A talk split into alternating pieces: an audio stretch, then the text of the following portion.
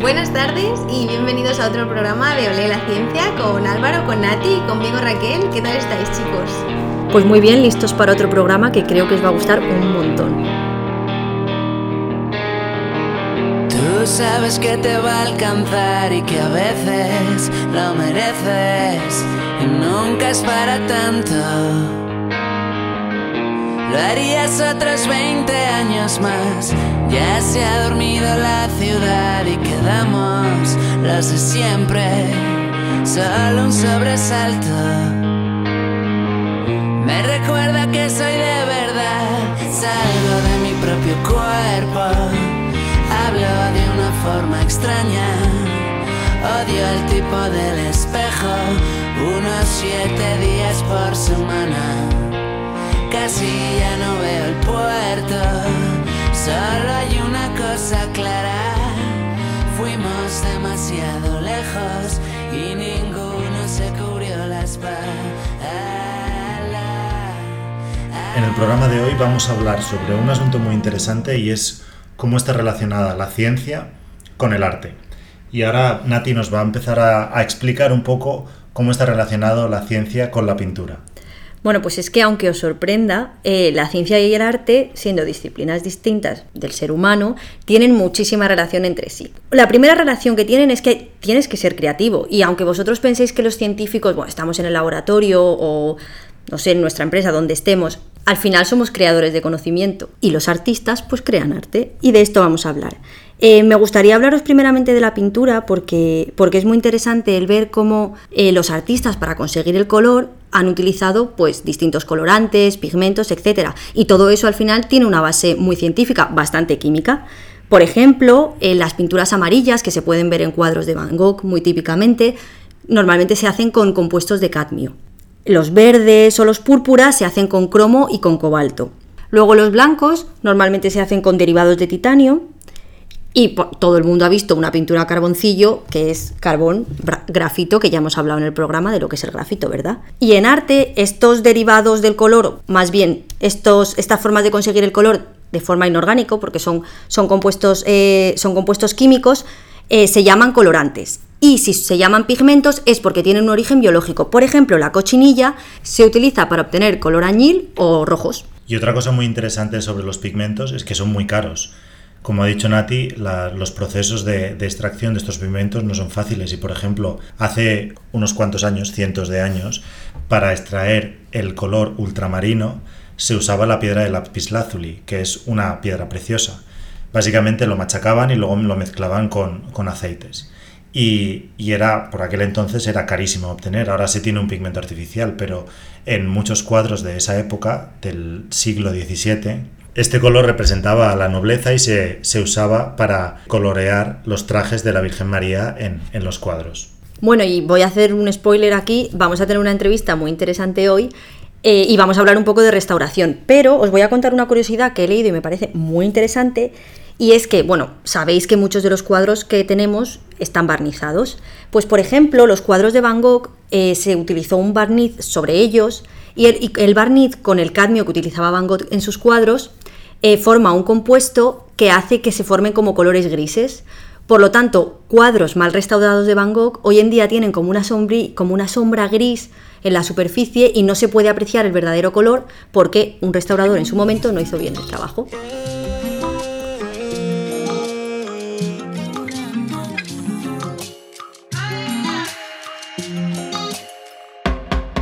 Mi papá y mi mamá me hicieron la cara demasiado bien. La gente linda como yo no suele caer bien. Ser tan guapa no es tan guay como los feos creen. Mm, y yo no quiero que me miren con envidia cuando me subo en el tren. Ni romperle el corazón a las mujeres que me ven. Si sabes a alguien más guapo que yo, dime quién. Mi papá y mi mamá me hicieron la cara demasiado bien. La gente linda como yo no suele caer bien. Ser tan guapo no es tan guay como lo feo que es Y yo no quiero que me miren con envidia cuando me subo en el tren Ni romper el corazón a las mujeres que me ven. Si sabes alguien más guapo que yo, dime quién. No, me quiero pa' reventar Cuando me despierto triste pienso, niña, no es nada. Entonces voy a ducharme, me gusta mirarme. Roto en el espejo, no lo dejo empañarse. No, no, qué buena simetría. Oh, bendita anatomía. Como me gusta pasearme desnuda por mi casa, los vecinos ya lo saben. Mi papá y mi mamá me hicieron la cara demasiado bien. La gente linda como yo no suele caer bien. Ser tan guapo no es tan guay como lo feo creen. Bueno, ¿y vosotros chicos creéis que en, en nuestro día a día nosotros usamos el arte para algo? A ver, yo, yo creo que sí, porque por ejemplo cuando hacemos fotos en los microscopios y yo cuando estuve viviendo en Boston hacían exposiciones de fotografías eh, con microscopio confocal y se veían cómo se pueden teñir las células de colores, eh, pues se veían que parecían realmente obras de arte más que, más que resultados de experimentos. Sí, hay otra técnica que es el SEM, que también la gente ahora la está utilizando mucho de manera artística y también, como dices Álvaro, hay muchos concursos ahora que se están haciendo. Y yo creo que al final también es intentar reflejar un poco la belleza que hay en la ciencia para poder así atraer a más, a más gente. Para nuestros oyentes que no estén familiarizados, el confocal es una técnica que utilizamos normalmente eh, para ver la fluorescencia de las células. Entonces, con un láser, bueno, primeramente lo que hacemos es teñir las células con una, eh, molécula que sea sensible a una longitud de onda y con un láser eh, apuntamos a esa célula. Y el microscopio nos devuelve una señal en forma de colores y podemos ver las células con nuestros propios ojos, que queda precioso porque normalmente los núcleos los teñimos en azul, el citoesqueleto en rojo o en verde y podemos incluso teñir anticuerpos y ver en dónde se colocan en la célula. Es muy bonito y se crean imágenes de muchos colores, igual con la histología. Y bueno, vuestro profesor de biología o profesora dibujaba bien, porque el mío era un artista. Mi profesora dibujaba muy bien, muy bien. El mío también era espectacular. Pues los biólogos o en general los profesores de biología suelen dibujar muy bien y hay grandes dibujos en la historia de la biología que nos han permitido pues conocer la estructura de la célula o por ejemplo Ramón y Cajal, las pinturas de Ramón y Cajal en las que de- describía un poco el corte cerebral, las neuronas, etcétera, son verdaderas obras de arte. Esos grabados son preciosos. Sí, o como las fotografías de Rosalind Franklin o los dibujos de Da Vinci, ¿no? Del cuerpo humano. Y luego además la pintura ha descrito a científicos, ¿no? Hay un par de cuadros muy famosos, como son el cuadro del alquimista, que es un alquimista, lo que se podría considerar un antiguo químico, o el alquimista descubriendo el fósforo de Joseph Wright, que muestra pues lo mismo, un alquimista trabajando con su laboratorio, etc. ¿Y vosotros creéis que en la actualidad eh, hay algún tipo de obra de arte que esté relacionada con la ciencia o algo así? Bueno, yo por ejemplo, como he dicho antes, he visto que hay exposiciones de, sobre todo eran células o, tejidos, y bueno, en donde estaba haciendo la tesis hay cada año un concurso de fotografía. No sé si tú... Pues es que no solo eso, eh, ahora mismo hay un par de artistas modernos bastante famosos en el mundo, como son Annika G y Rafael Lozano Hermer, que la primera lo que hace son exposiciones en las que combina la biología y sobre todo cultivos bacterianos que forman, que forman estructuras súper bonitas y crea obras de arte con ellos y lo combina con olores y con estructuras, es una cosa bastante como muy sensorial y al final pues tiene un punto científico importante. Y luego Rafael eh, Lozano Gemmer juega con la luz y hace exposiciones en las que pone muchas luces combinadas, en las que, se, por ejemplo, se conectan con los latidos del corazón eh, de las personas que lo están viendo, con su respiración, o sea que utiliza mucho las ondas para crear su arte. Hemos estado hablando de cómo la ciencia puede producir arte y cómo estos dos artistas utilizan ciencia para producir arte, pero ¿sabéis de algún caso que haya pasado al revés? Pues mira, sí, ya que lo preguntas. Hay bastantes cuadros eh, que han dado lugar a investigaciones científicas y, resulta muy, muy curioso. Por ejemplo, el cuadro de los girasoles de Van Gogh, que todos lo tenéis en la cabeza con esos característicos amarillos eh, suyos, muestra dos especies diferentes de girasoles, no sé si habéis fijado, los típicos que tenemos todos en la cabeza, con el disco, el disco negro y luego las hojitas amarillas, y luego los otros que tienen muchas hojas, que son prácticamente enteros amarillos. Pues esa especie es muy recesiva, prácticamente no existe hoy en día, y cuando vieron el cuadro dijeron los genetistas, oye, ¿qué pasa aquí? Pues se descubrió que ese tipo de, ese tipo de girasol fue muy habitual en la época de Van Gogh en, en Holanda, que lo aislaron por medio de hibridación, porque era un gen dominante que finalmente bueno, pues se dejó de, se dejó de fabricar, entre comillas, pero que ese girasol existía bastante por, por acción humana.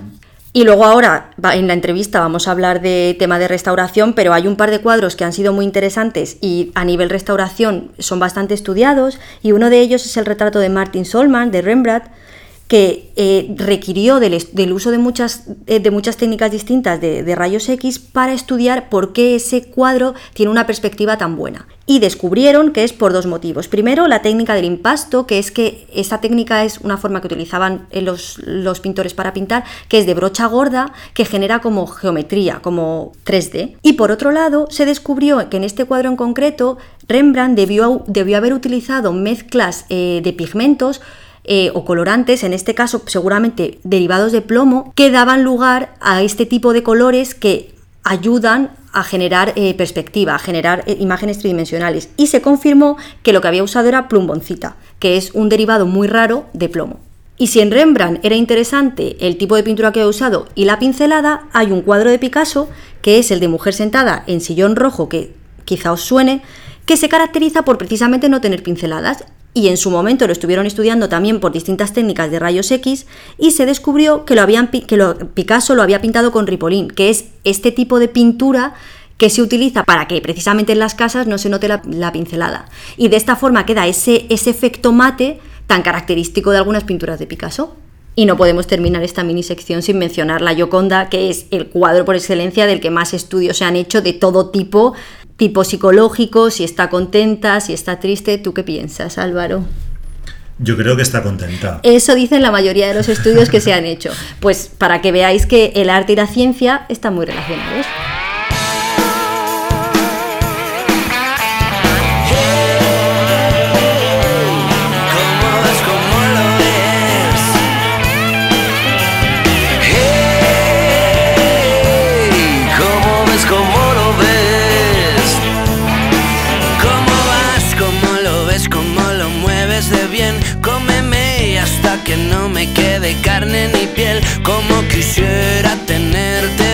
Entre la frente, amarte en parte porque eres todo arte.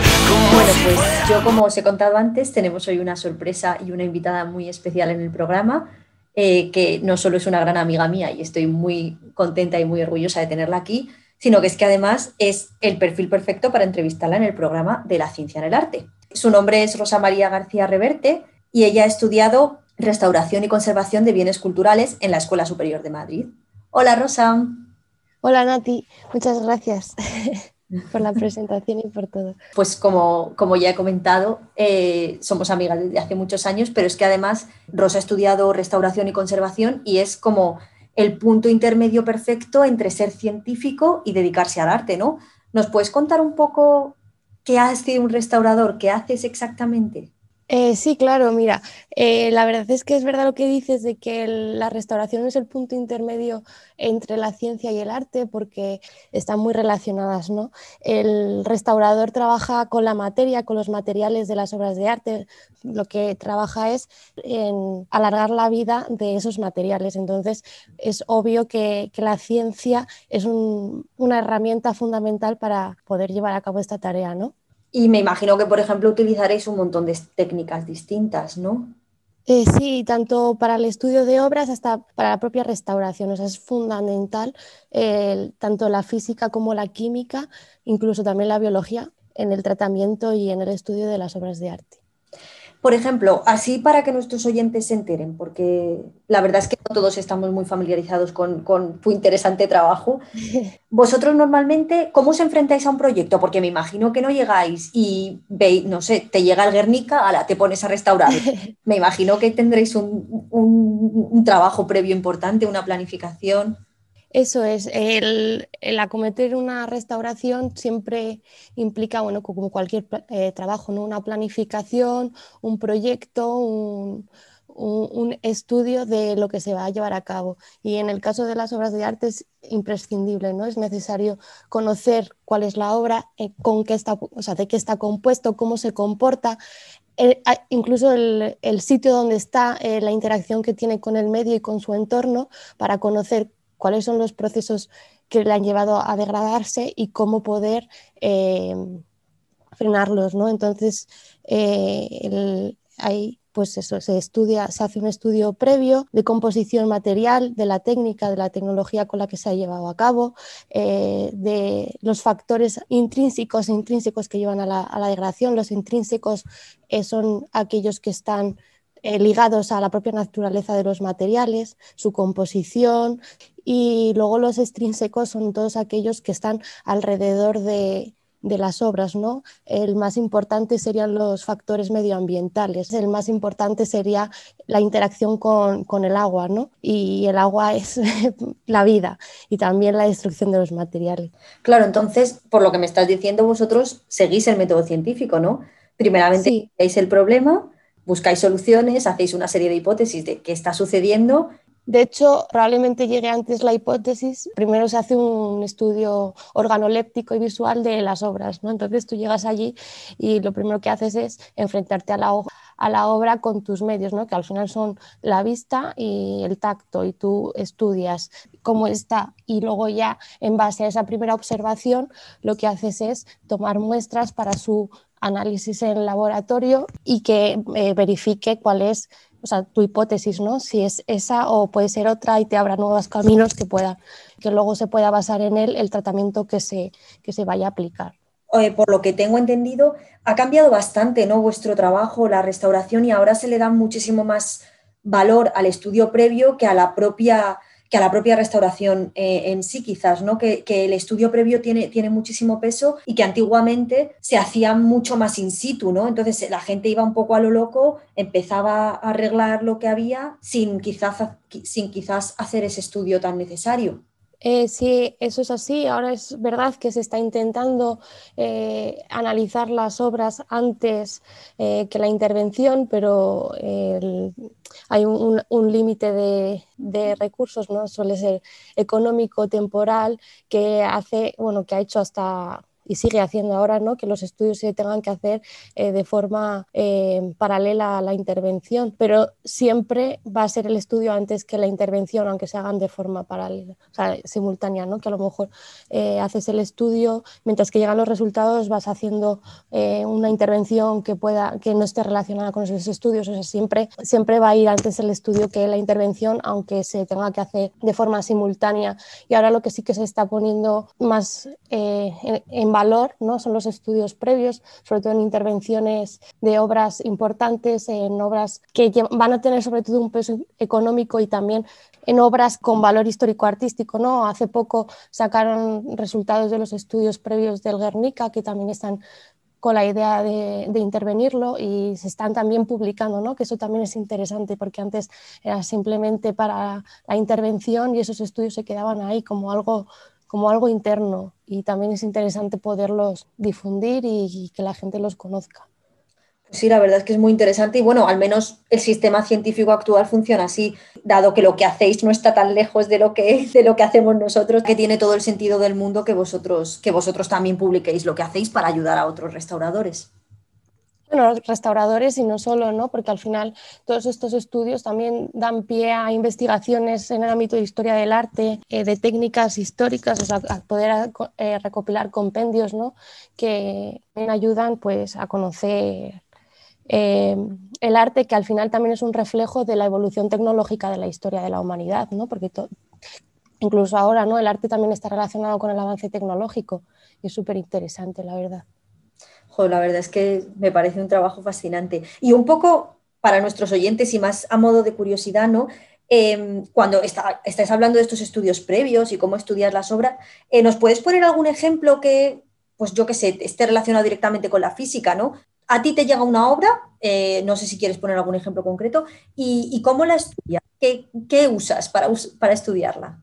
Vale, mira, vamos a poner el ejemplo de una pintura, ¿no? Yo soy especialista en restauración de pintura y cuando te llega una obra, lo primero que haces, pues, es eso, el estudio organoléptico, ¿no? Eh, ver eh, la obra en su estado, si tiene fisuras, si tiene craqueladuras, si tiene eh, algún roto, si tiene algún, bueno, pues lo que se pueda ver con los ojos, ¿no? Y a partir de ahí pues ya sería la toma, o sea, se hacen dos tipos de análisis, unos análisis que son eh, no destructivos y, unos análisis que son destructivos. Los destructivos, pues como su nombre indica, los destructivos implican la extracción de muestras de, pintura o de soporte, que podría ser madera o podría ser lienzo, y se analizan en el, laboratorio. Mientras que las no destructivas son técnicas también que están basadas, o sea, que tienen una base científica, que suelen ser eh, técnicas de carácter eh, físico, que lo que hacen es eh, permiten estudiar la obra sin, de una forma no invasiva sin destrucción de muestras ni de material, que esas son, de hecho, de las más interesantes. Suelen ser fotografías especializadas con distintos tipos de iluminación. Pueden ser la, luz ultravioleta, la infrarroja, los rayos X. Claro, esto tiene, esto tiene mucho, mucho interés porque, y ahora vamos a darles un poquito de ciencia a nuestros oyentes, muchos de vosotros sabéis que la luz no tiene toda mismo, la misma longitud de onda. Como, como, podemos observar, hay muchísimos tipos de radiación. Y no es lo mismo la radiación, eh, la radiación ultravioleta que los rayos X que la radiación infrarroja. Se caracterizan porque tienen distinta longitud de onda. Los rayos X tienen una longitud de onda mucho más pequeña, por lo tanto, tienen mucha capacidad de penetración. Por eso nos hacemos radiografías. Eh, en cambio, la luz ultravioleta, que tiene una menor longitud de onda, pues tiene menos. Eh, me imagino que esto es bastante relevante a la hora de estudiar la obra, ¿no, Rosa? Sí, eso es. No todas las técnicas de radiación eh, interaccionan igual en las obras de arte ni tienen la misma penetrabilidad. Entonces también nos sirven para estudiar distintos aspectos de las obras. Por ejemplo, una pintura que sería como lo más obvio, ¿no? porque tiene como distintos estratos, tendría su soporte, que suele ser lienzo, suele ser madera, otros materiales, como puede ser el cobre. Eh, luego hay una capa de preparación donde suele haber, eh, donde se suele hacer el dibujo preparatorio eh, y luego está la capa pictórica, que, ¿no? que sería como la pintura. donde, bueno, pues donde están los óleos y, distintas técnicas. ¿no? Luego estaría también una capa de protección sobre esa pintura. La ultravioleta sería la que interacciona con la capa más externa, con los barnices y la pintura, la que te permite ver identificar pues eso, los añadidos o eh, retoques que se hayan podido hacer en la pintura posterioridad. Es muy útil para detectar eh, antiguas restauraciones, por ejemplo. Saber si se han cambiado los barnices, si se han mantenido barnices antiguos, si se han hecho eh, repintes, porque es súper importante para el restaurador conocer dónde están esas, esas intervenciones y retirarlas sin tocar la obra original. Mientras que luego la infrarroja lo que hace es penetrar esa capa pictórica y llega a la capa de preparación, donde se pueden ver los dibujos preparatorios. Y esto es elemental para conocer las técnicas de los artistas. Este sí que es importante para los estudiosos de la historia del arte, ¿no? para conocer cómo trabaja X artista, eh, se hace, hace eh, dibujos preparatorios, cómo los hace, qué materiales utiliza para hacerlos y si también si tiene modificaciones en la pintura. Muchas veces se hace eh, un dibujo preparatorio y luego ves que la pintura no corresponde con ese dibujo preparatorio. Y también ha servido alguna vez para detectar otras pinturas debajo de la pintura, porque a lo mejor es un, un cuadro reaprovechado que no le gustaba al autor y ha pintado por encima otra obra. A través de esto no solo conoces la obra, sino que es que conoces al artista y es, espectacular. Sí, sí, sí. Eh, ves mm, cómo trabaja, ¿no? Es, como verle trabajar. Y luego los rayos X ya es el último nivel de penetración que llegas a ver el soporte, ¿no? ese lienzo, esa madera, cómo está anclado, los anclajes que también son muy importantes, pero muchas veces ni siquiera los ves porque están eh, dentro de, de la obra, por así decirlo, ¿no? Y también te ayuda a conocer esa tecnología de la que te hablaba antes. Pues, eh, por ejemplo, otra duda, porque los rayos X que tienen mucha penetrabilidad, ¿los utilizáis, me imagino, quizá no tanto en pintura, pero a lo mejor los utilizáis más en escultura? Eh, sí, es verdad. O sea, en pintura sí que se usan. Eh, de hecho, hay estudios, pues si vais a la página del Reina Sofía, del Museo Reina Sofía, se puede entrar dentro del proyecto que han hecho estudio de Guernica y sí que veis que se ha utilizado eh, rayos X. Eh, se utiliza mucho en, eh, pues como tú dices, ¿no? para escultura y para, muy curioso, ¿no? que alguna vez salen en las noticias, para estudio de momias, porque los restauradores también trabajamos en arqueología, ¿no? Y sí que en esos en esos tipo de, obras, vamos a hablar de las momias ¿no? como obras, pero no son obras, en ese tipo de obras que al final el, el, misterio está por dentro de la obra, ¿no? que tendrías que desmontarlo, tendrías que, eh, que romperlo para poderlo ver, esta técnica es la más ideal porque es eso, no es invasiva y puedes ver eh, perfectamente cómo, cómo, es, cómo está compuesto, si tiene algún tipo de elemento que, no, que tengas que tener en cuenta y que no, que no lo veas. Y, este, también hay un limitante, ¿no? el coste y el, eh, la dificultad de acceder a este tipo de estudios. Es muy común que algunos hospitales pongan, pongan al servicio del arte de los museos eh, sus materiales y puedas ver en un museo con una comilla con una escultura. Bueno, me alegro que por lo menos vayamos un poco todos a una, ¿no? Porque yo sí recuerdo que, que durante cuando estudiaba la carrera una parte de la química, que bueno, no, supongo que quizá ahora mismo, por desgracia, no es lo más popular, eh, pero sí se dedica mucho la parte de arqueometría, ¿no? Al estudio de al estudio y datación de obras, que eso, que eso es muy típico. No sé si vosotros hacéis, pero, pero bueno, técnicas como el carbono 14 o, ese tipo de mm, más, más tirando hacia arqueología, ¿no? Pero, pero son técnicas que se utilizan y, y bueno, hay investigación hoy en día en la universidad relacionado con esto. Sí, eso es. En los restauradores también nos dedicamos a datación porque al final somos eso, los que estudian los materiales y el material es el que, el que te da eh, la fecha ¿no? de, de, producción de una obra y de sus materiales. Y entonces, sí, nos dedicamos a ellos. Son estudios también muy parecidos a los que se utilizan en restauración, por no decir que algunas veces son los mismos, ¿no? Eh, porque te ayudan a, definir conceptos. De hecho, esos estudios de los que te hablaba antes, de eh, destructivos, que son la toma de, eh, de muestras de capa pictórica, mmm, en el laboratorio lo que se hace sería la microscopía, el estudio por microscopía óptica eh, de polarización y, difracción de rayos X, que es lo que ayudan a la identificación de pigmentos.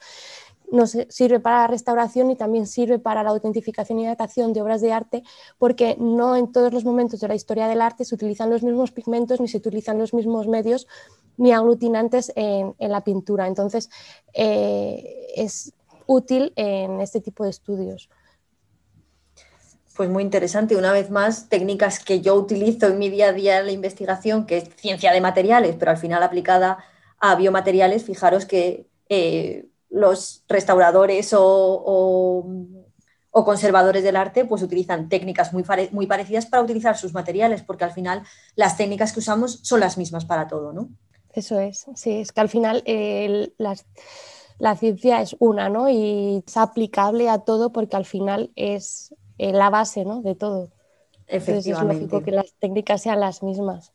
Qué, qué suerte poder escuchar tu visión de, de esto y, y, acercar a nuestros oyentes un poco más este campo que, que es maravilloso.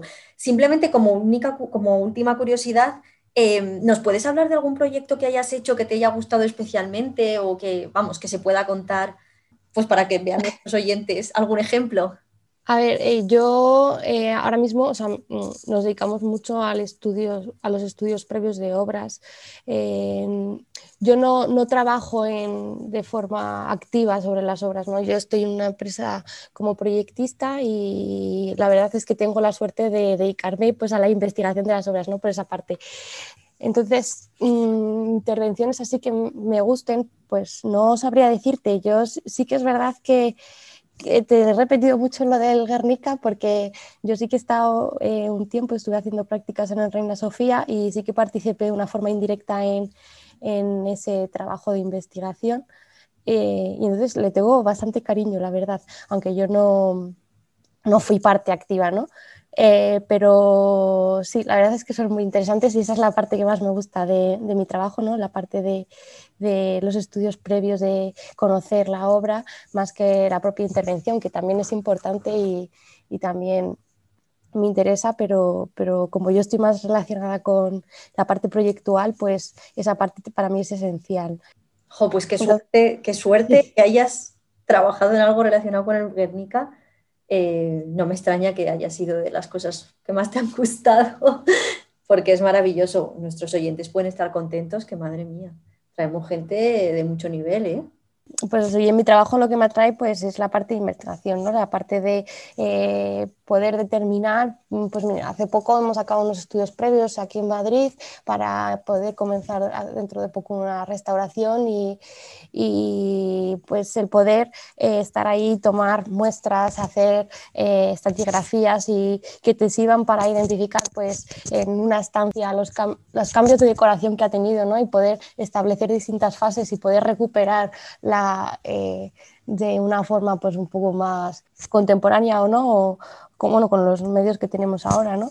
Eh, un eh, aspecto original que tendría pues a mí me parece fascinante, ¿no?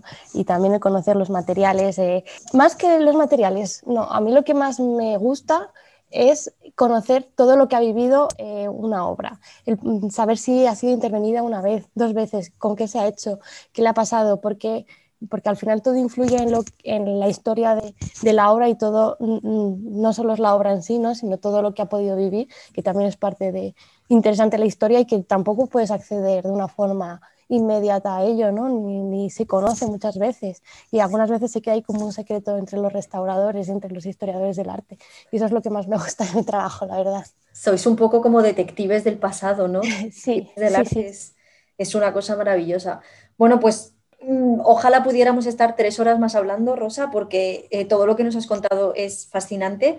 Eh, muchísimas gracias por haber estado hoy en el programa y muchas gracias por, por, dedicarte a lo que te dedicas, ¿no? Que así no tenemos más exceomos eh, por ahí pululando, ¿no? Saber que hay gente que de verdad se forma muchísimo y le encanta sí. lo que hace y tratan nuestras obras de arte, las de todos, ¿no? Con tanto cariño, tanto amor y tanta pasión. Muchas gracias, porque al final es verdad que somos personas preparadas, que somos personas con mucho conocimiento y da mucha rabia muchas veces mm, pues, ver esos hacemos y que los llamen restauración, ¿no? Cuando la restauración, como ves, tiene una formación, tiene unos estudios, tiene, eh, tiene mucho trabajo, ¿no? Porque es importante eh, para poder, eh, para que el arte perdure. No, no es solo un, lavado de cara de las obras. ¿no? Podríamos decir que tiene su ciencia, ¿verdad? Sí, sí, la, la tiene y mucha. Bueno, pues gracias por haber estado con nosotros. Y, gracias a ti. Y nada, seguimos el programa.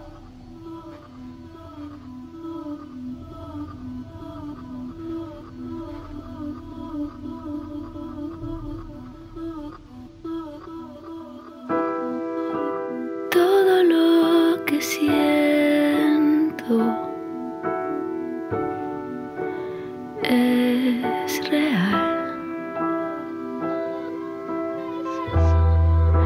O solo estoy huyendo una vez más. Y ahora de lo que os voy a hablar yo es de la ciencia y la música. ¿Vosotras qué creéis? ¿Que la música es una ciencia o un arte? Hombre, así de primeras, arte. Sí, pero es que tiene mucho de ciencia, ¿no? Sí, de hecho, la mayoría de la gente piensa que la música es un arte, pero como tú muy bien has dicho, Nati, es básicamente una ciencia. Detrás de la música tenemos matemáticas, tenemos física y otras muchas ciencias.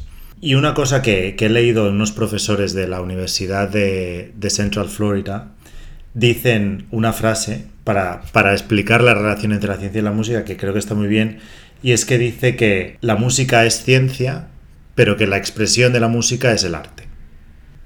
La música tiene, tiene varios componentes como el sonido, la frecuencia, la resonancia, la vibración, etc. Y todos estos responden a leyes físicas. Eh, una cosa muy interesante que no sé si habréis escuchado esta historia es el efecto Doppler.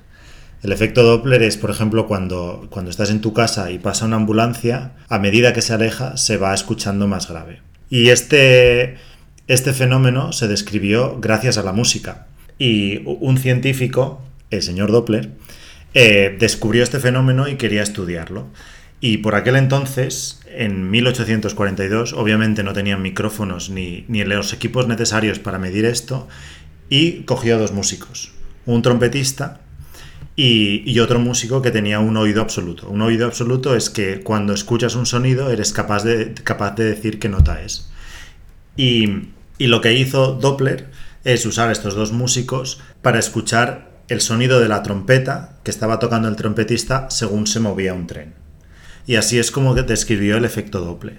Y descubrió que cada semitono son más o menos 35 kilómetros por hora. Por lo tanto, si eres capaz de, em, de saber qué nota es un sonido, puedes, puedes calcular la velocidad a la que, por ejemplo, la ambulancia se está moviendo. Bueno, y otro ejemplo de la relación entre música y ciencia, que la física, eh, es la vibración. La vibración es simplemente una ondulación del, del, aire y eso es lo que nos permite a nosotros escuchar. Y, y lo hacen los instrumentos o cuando nosotros hablamos. Y un ejemplo muy bueno que seguro que vosotras habéis visto es cuando estás en una cena familiar, estás aburrido en un restaurante y haces sonar la, copa de cristal, mojándote el dedo. Eh, lo que estás haciendo es que la copa vibre a una frecuencia determinada y eso hace que emita un sonido. Y no sé si sabéis lo que es un arpa de cristal. No tengo ni idea.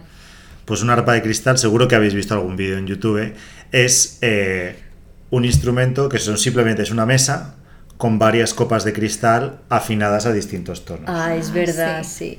Y se llama arpa de cristal, que es un nombre muy poético, creo yo. Y hay gente que son eh, verdaderos artistas tocando este instrumento. He visto un vídeo que hay uno que toca eh, una obra de Bach, hay otro que toca la música de Harry Potter y es espectacular como lo tocan. es, ¡Qué fuerte! Es increíble. En este instrumento, en el, arpa, en el arpa de cristal, para afinar las copas, simplemente lo que tienes que hacer es echar más o menos agua en las copas. Y con eso puedes ajustar la frecuencia de vibración y por lo tanto las notas. Por ejemplo, si una copa vibra a 566, 566 hercios, eso es aproximadamente un do sostenido. Si vibra a 440 hercios, es un la. Qué fuerte. Entonces, como, como os podéis imaginar, se lleva bastante tiempo afinar un arpa de cristal y, calcular la cantidad de agua que tienes que echar a cada copa. Y Benjamin Franklin, aunque os parezca raro, Benjamin Franklin encontró una solución para esto y él creó un instrumento que se llama armónica de cristal, que tiene un, sistema muy parecido, son varios boles de cristal puestos en un, en un, palo concéntricos y hay un pedal que lo que hace es que, que se mueva eso. Entonces el músico se moja los dedos y acariciando los boles toca notas. Y esto fue un instrumento muy popular por aquel entonces y de hecho hay obras de Mozart que están compuestas para armónica de cristal. Lo que pasa es que no triunfó mucho porque por alguna razón eh, había periodistas en aquel entonces que empezaron a decir que era un instrumento del demonio y que la gente que tocaba este instrumento o que escuchaba música de este instrumento se volvían locos. Y ahora vamos a pasar de la relación entre la música y la física a la biología y la medicina. Seguro que tenéis alguna canción que os hace o mejorar vuestro estado de ánimo, o estar más relajadas, o poneros nerviosas, o ganas de salir de fiesta. Sí, es así. ¿No? Eh, pues, pues la música es capaz de afectar a nuestro cerebro. Y hay dos profesores en, la, en una universidad de Florida que llevan 16 años impartiendo una asignatura que se llama El cerebro y la música. Estos dos profesores, hay un profesor que es eh, neurocientífico y el otro profesor es un violinista muy famoso. Y lo que hacen ellos es eh, estudiar el efecto de la música en funciones cerebrales y el comportamiento humano. Y una gran parte de esta asignatura se centra en la musicoterapia, que seguramente habéis escuchado esta palabra antes, que es simplemente usar música para tratar ciertas enfermedades. Sí que es verdad que no cura enfermedades, pero mejora los síntomas. Y no sé si habéis visto un vídeo que salió hace dos semanas de una bailarina de ballet española que tiene Alzheimer y esta señora fue la primera bailarina del ballet de Nueva York. Y su nieto le pone el lago de los cisnes y ella empieza a recordar los movimientos del ballet del lago de los cisnes de cuando ella bailaba. Pero todos los tipos de música tienen, o sea, llegan a estimular el cerebro de alguna manera o hay algunos que estimulan más que otros. Hay, hay varios estudios. Sí que es verdad que la mayoría de los estudios se hacen con música clásica. Y, por ejemplo, se ha demostrado que escuchar a Mozart reduce la tensión arterial. Pero también hay otros estudios eh, que realmente lo que hacen es investigar qué distintos tipos de música son capaces de alterar tu estado emocional. Y a la conclusión que ha llegado todos estos estudios dice que depende, depende de la música que te guste. Hay gente que se concentra escuchando rock, hay gente que se concentra escuchando Mozart y hay gente que se, se concentra escuchando a Daddy Yankee. Lo que quiero decir es que depende de la música y depende de ti. Entonces, cuando yo sea vieja, ¿me pondrán a Rosalía para que me anime o qué? Y empezarás a bailar, sí. Qué fuerte. Y, y la música tiene, tiene muchísimo poder para reducir el estrés, e incluso manejar el dolor y síntomas de depresión. Incluso se ha demostrado que puede estimular la neurogénesis, que es la habilidad de producir nuevas neuronas y, y nuevas conexiones neuronales. Y los profesores de esta universidad que os he mencionado antes están particularmente interesados en enfermedades neurodegenerativas, como el Parkinson o el Alzheimer. Ya hemos hablado del ejemplo de la, de la mujer esta, pero hay otros muchos vídeos de gente mayor que, por ejemplo, eh, son pianistas, tienen Alzheimer, no pueden tocar el piano y cuando se sientan enfrente de un piano y empiezan a tocar y empiezan a escuchar la música, son capaces de, de acordarse de, de, cómo se toca una, una, obra. Y esto está gobernado por el cerebelo, que es el que coordina los movimientos y está relacionado con la, con la memoria muscular. Pero el efecto de la música va mucho más allá, y es que se ha demostrado que puede afectar al hipotálamo. Y ya os he contado que escuchar Mozart reduce, la presión arterial. Eso es porque la música que escuchas eh, puede activar al hipotálamo y este es el que a su vez reduce el ritmo cardíaco. Y, y otra parte muy interesante de la música, sobre todo para, para, aquellos que tocan algún instrumento o que cantan, es la cantidad de partes del cerebro que se activan. Y, si se ve un, escáner cerebral de, alguien que está tocando el violín o tocando el piano o cantando, prácticamente todas las partes del cerebro están activas. Y hemos hablado del hipotálamo, pero también el corpus, que lo que hace es comunicar el hemisferio izquierdo con el hemisferio derecho. El hipocampo también, que, que lo que hace es producir recordar memorias. La amígdala, que está relacionada con las emociones. Y un largo etcétera.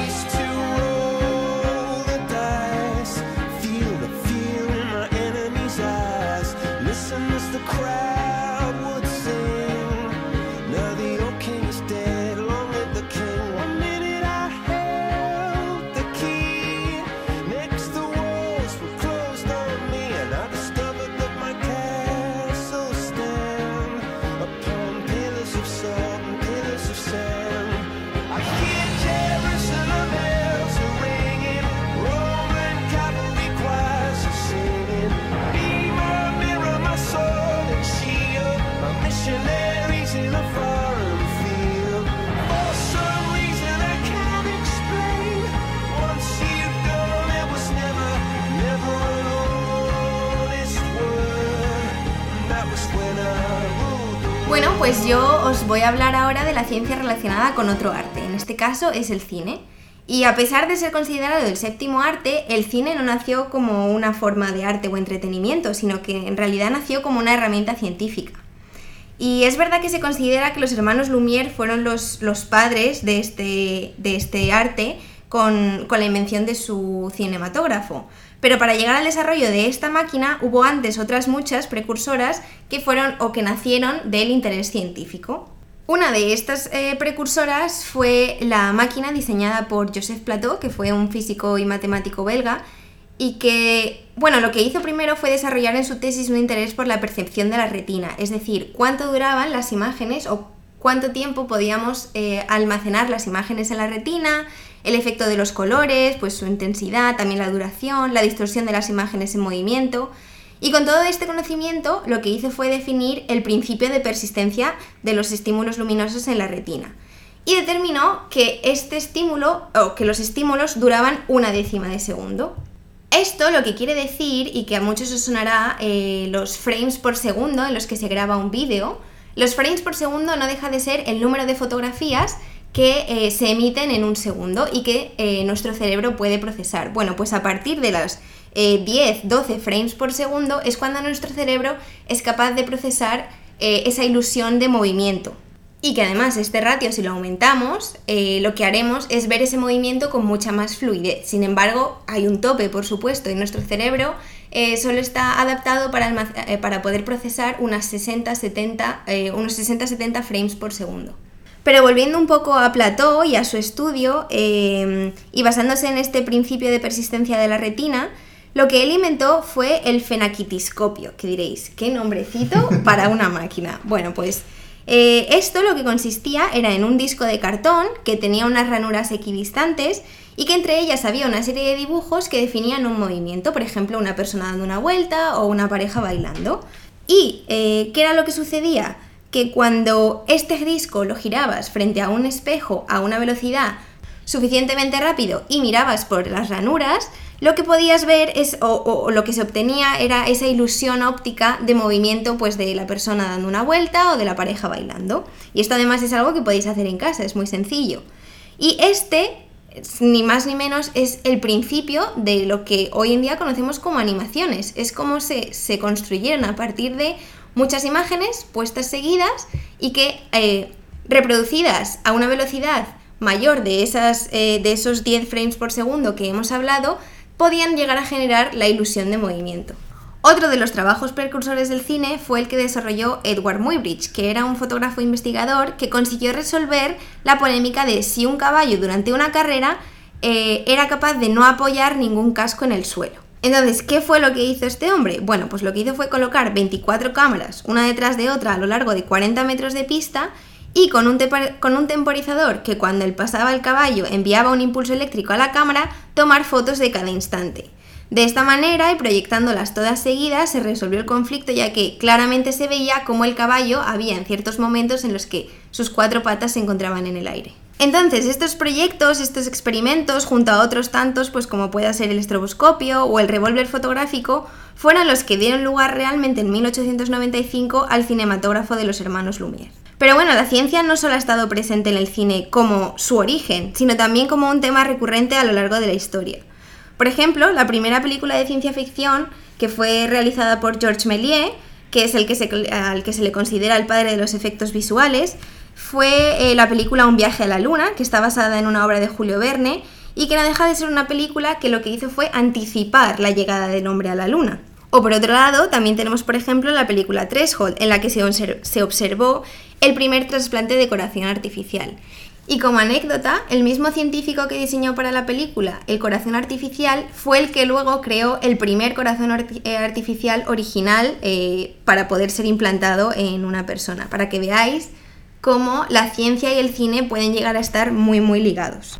Y estos son solo dos ejemplos, pero hay muchísimos. Y el caso es que el cine siempre ha estado interesado por la ciencia y de alguna manera pues ha servido de vehículo para discutir, por ejemplo, aspectos éticos de la misma, como puedan ser los clones o la utilización de bombas atómicas, la historia militar o incluso la inteligencia artificial, como ya comentamos en un programa anterior. Pero además es que también se ha utilizado para, poder divulgar teorías muy muy complejas, como ha podido ser la evolución, el ADN, la biomedicina o incluso la conquista del espacio.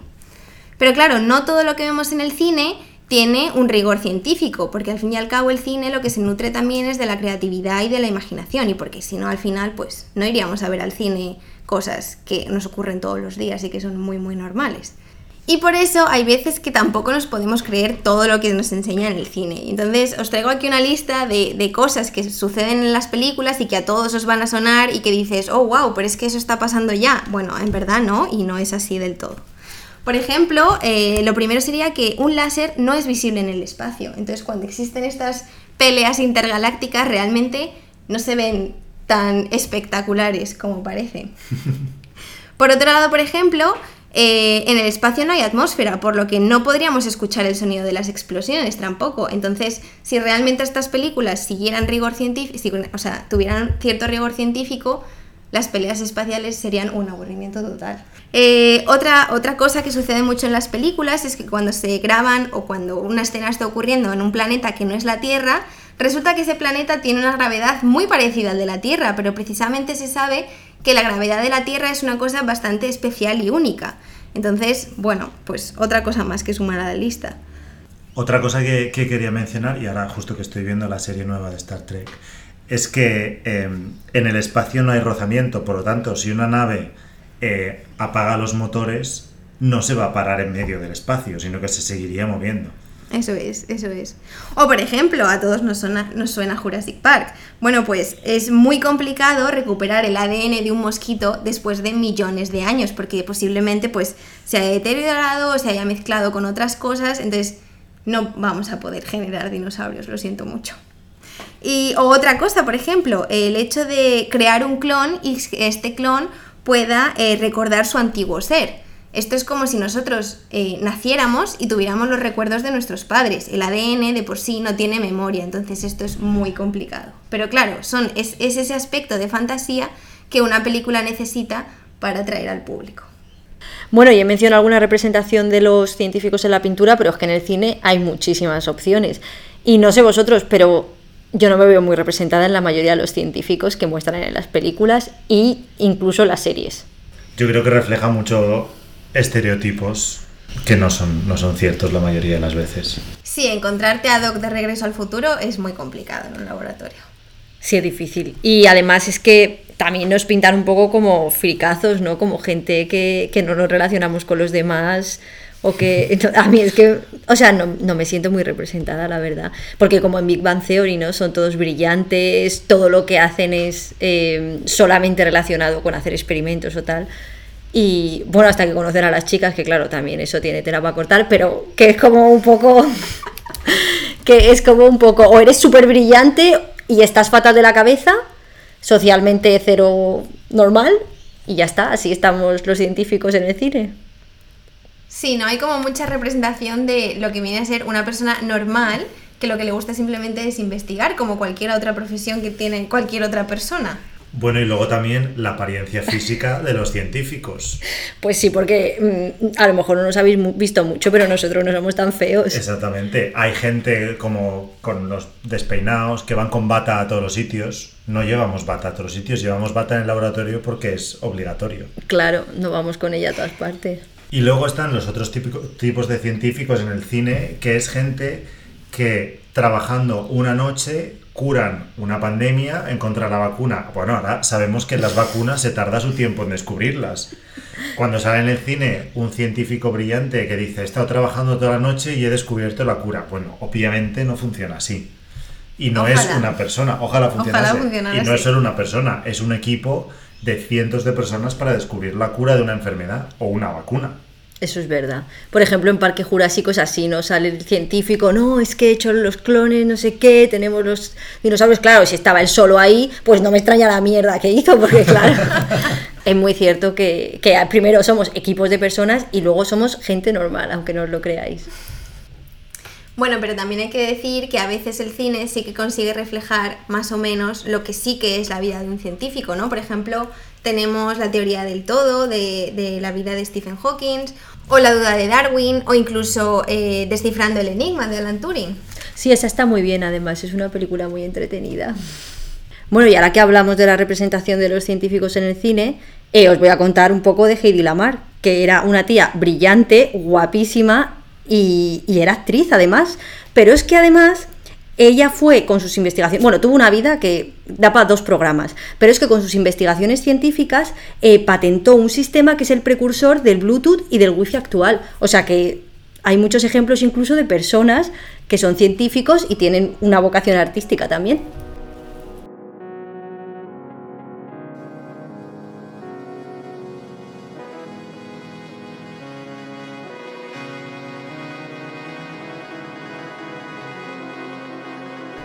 Y hasta aquí el programa de hoy.